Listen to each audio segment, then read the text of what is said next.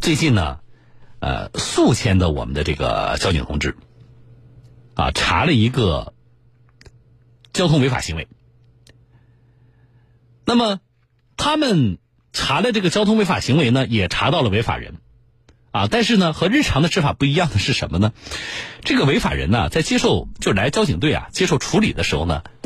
带来了一面锦旗，啊，怎么回事儿？来，我来连线的是处理这件事情的宿迁交警高速二大队的民警张华，张警官你好，哎，你好，你好，小东老师好。张警官，你先跟大家说说就是这个交通违法行为的情况吧，是怎么回事儿啊？呃，这个呢是十二月十六号凌晨啊四点四点多钟的时候，嗯我们在路上巡查的时候啊，发现一辆这个呃轿车嗯，停在这个应急车道。凌晨四点多这个时间你们还有巡查的任务。对对，我们夜里面正常二十四小时，我们高速是二十四小时行。哦，哎呀，辛苦啊！好，那这么你像凌晨四点多这个时间，这车停在高速上，是停在哪应急车道吗？停在应急车道。那是是怎么回事啊？车坏了还是怎么回事？对，当时我们也是这样想的，嗯所以上去上去呃询问一下。嗯当时上去之后啊，敲敲他这个车窗的玻璃，然嗯，后敲了好长时间，他都没有反应。就是我们能看到车里几个人，当时当时看到车里，反正从驾驶室看到就是一个人。嗯就一就是司机驾驶员一个人啊。对对，那他他是看起来是晕倒了，还是睡着了之类的？当时好像是在睡觉，啊然后敲了敲了大概有十分钟左右吧，嗯他把这个车窗玻璃就放下来，嗯但是一看就明显他那种状态就很、嗯就是很很迷茫的那种，嗯，而且我们也闻到了一股酒味。酒味儿。嗯嗯，啊，那我觉得这事儿就变得合理了。怎么你就凌晨四点的这个时间把车就停在高速公路上的应急车道上了？然后我们的民警同志敲窗你也不开，啊，这个酒味儿的出现，我就大部分的这个这个谜团我就解开了。但是你怎么会出现在高速公路上呢？你不应该，比如说你你说你即使你违法驾驶了，对吧？你在城市道路上似乎这个更合常理一些呀，它是怎么回事儿？他是从这个在在盱眙啊，盱眙上班，然后就是前一天，他是等于是辞职离职了，然后他那个老板还有他的朋友留他吃饭，嗯然后喝了点酒，喝了酒之后已经大概在凌晨三点左右了，嗯他由于酒喝多了，然后就一时冲动，就把车开回开往这个安徽萧县老家去了。哎，我怎么说呢？我就感慨一句吧，就是没出事儿啊。我真的就是，呃，那你们最终给他测下来的这个酒精含量怎么样？当时现场我们测的话是酒精含量，呼吸测试是一百七十毫克每百毫升。这么高？嗯，啊，这已经是怎么说呢？他已经是喝完了一段时间了嗯啊，然后对应还该还是这么高嗯，啊，那就是达到这个最佳的这个级别了啊达到最佳标准啊对，！那当时那现场怎么办呢？人，呃，这个在高速上，车也在高速上，而且是凌晨这个时间，你们怎么处理？我们呢就是跟大的领导反映啊，啊然后派让人增援，然后把这个车，这个联系这个救援，就是拖车，嗯把他车拖下去，嗯然后把人用我们的警车带下带带到医院去进行抽血化验。嗯，他本人对于自己的就是这种这个行为啊，在稍微清醒的时候，这怎么说啊？他自己他说吧，其实他之前也没打算开车回家，嗯，但是由于酒喝过酒以后吧，酒喝多了，他就兴奋了，控制不控制不了，对，兴奋了，而一时冲动就把就开车回家了。哎呀，这是这是他这是一个是我说他本人，我刚才感慨我说这个没出事儿，另外一个就跟他一起喝酒的。我不知道他这个原来离职的那个老板呐、同事啊、朋友们想起这事儿后不后怕？嗯啊，你肯定们是后怕的对呀、你你是本来大家好意对吧？就是这个相处一场，啊，那么希望有缘江湖再见，所以呢，我们来顿酒吧，嗯，啊，然后喝完酒的问题是他开不开车，我不相信你们这些一起喝酒的人，你们会不知道，啊，呃，当时后来我们也去了解了，嗯他这个喝酒三个人喝过酒喝酒的时候啊，其中有一个人中途离场，嗯然后另外一个他的老板喝过酒之后，跟他也是步行到他那个就是原来上班的地方，嗯但是他开车离开的时候，他的老板还确实不知道。啊，那就是现在我我们在节目里其实包括仅是宿迁交警啊，你们查办的类似案件，其实我跟不同交警队都了解过这个案对件啊。咱们交警同志在节目里跟我们说，我们通过这些案例分析的时候，其实都要给大家提醒：一桌喝酒的，你们彼此问一下怎么回家呀，对不对？喝完酒干嘛呀？啊，如果明知道他是开车的，那么是不是不开呀？打个车呀，找找个代驾呀？对啊，你真要是说我们是朋友，对吧？大家相处一场都舍不得啊，分开，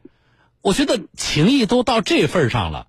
那我说的这份关心就不能少嗯啊。好对，然后那这我们正常处理吧，对吧？呃，醉驾像他这种情况，呃，我们给他的处理是什么？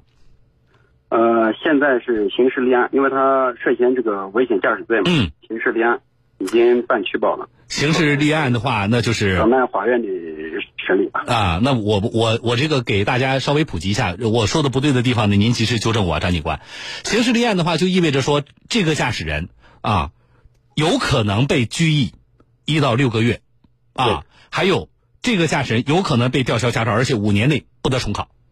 嗯，肯定是要调查驾驶。肯定是要吊销的，是吧？对对，好啊，所以这个事情不是不是大家想的，反正我没出事儿哎呀，跟交警同志笑一笑，开个玩笑啊，这个事儿是不是就能过去的？没有那么简单啊。好，那么这个跟以往的那个处理不同的是什么？我是看到一张照片，他是他本人吗？拿着锦旗去你们交警队了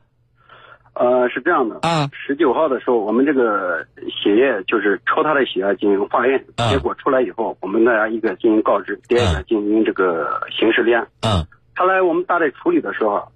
到处理到快要结束的时候，嗯他突然就拿了一张拿了拿了一个锦旗出来，然后我们当时也很诧异，啊，就是 因为我们以前也没遇到过这种而且你是被处罚人啊啊，对啊，被处罚一然后、哎啊然后送了一面锦旗。他当时跟我们讲了，是他因为当时被查过之后，后来抽过血之后，嗯我们就让他先回去了。嗯嗯回去了，他回来回到家之后呢，他父母把他把骂了一顿。哦，嗯，他大概多大年纪啊？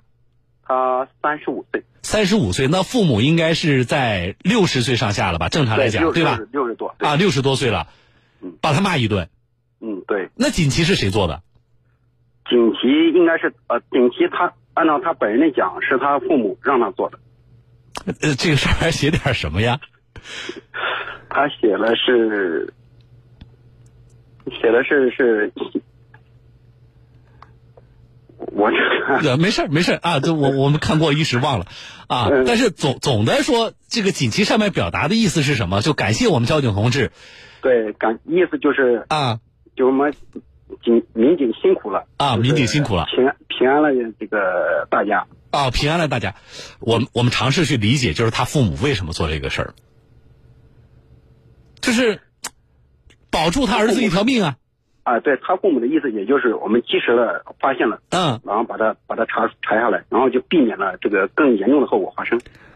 哎呀，我这个我很意外，我我觉得啊，来，咱们在听节目的听众朋友，啊，呃，我觉得不仅当父母的，就是当家人的，比如说啊，你你老公在外面喝酒是什么样？如果以后发生这种情况的话，你就给交警送面锦旗去。我觉得不是说我们交警同志需要这个东西，我觉得你那个醉驾被查的家人，比如你儿子也好，啊，你女儿或者是你你老公，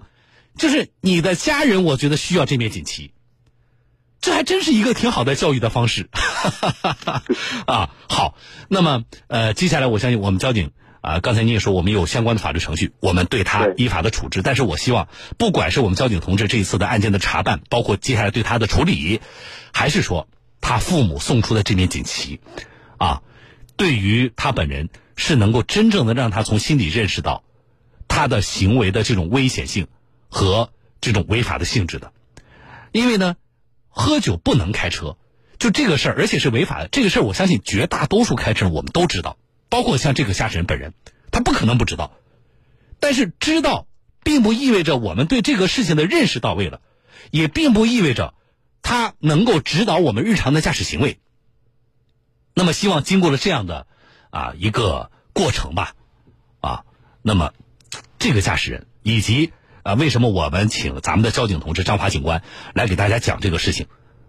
也是希望同样的这个事情呢，能够影响我们再听节目更多的咱们江苏的驾驶人啊。好，张警官，我觉得也谢谢你们的工作啊，也特别感谢您今天连线的向咱们全省的车友来介绍这个案例的情况。我就跟您聊到这里，感谢您。嗯啊，好，不客气不客气。哎，好，我们再见。啊，好，小东老师再见。哎，好，再见啊！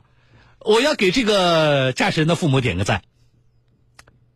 这家教的方式不是有很多种吗？哎，我觉得这是一个非常好的方式啊！就像我说的，来，我们在听节目的听众朋友，如果你们有家属被那个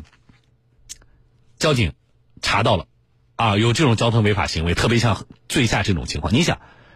高速上啊，咱们前段时间给大家看了多少二次事故的那个照片，有。有一些就那个那个视频，有一些二次事故，其实发生在什么情况下？就发生在事故车辆已经移到应急车道、打开双闪的情况下啊，特别是在夜间，仍然啊发生这种交通事故的概率是很高的，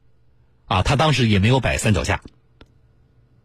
如果交警同志没有及时发现，或者说他在逞能继续开，我们没有办法去设想可能会发生什么样的后果，造成什么样的伤害。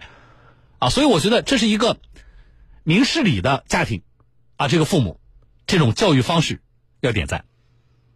啊，我觉得咱们深西还听众朋友可以学一招，啊，做个锦旗花不了多少钱，也不费事儿，啊，但是这个教育手段，我觉得有用啊。好了，这事就跟大家分享到这里。来，进广告啊，时间不长，稍后回来看大家留言啊。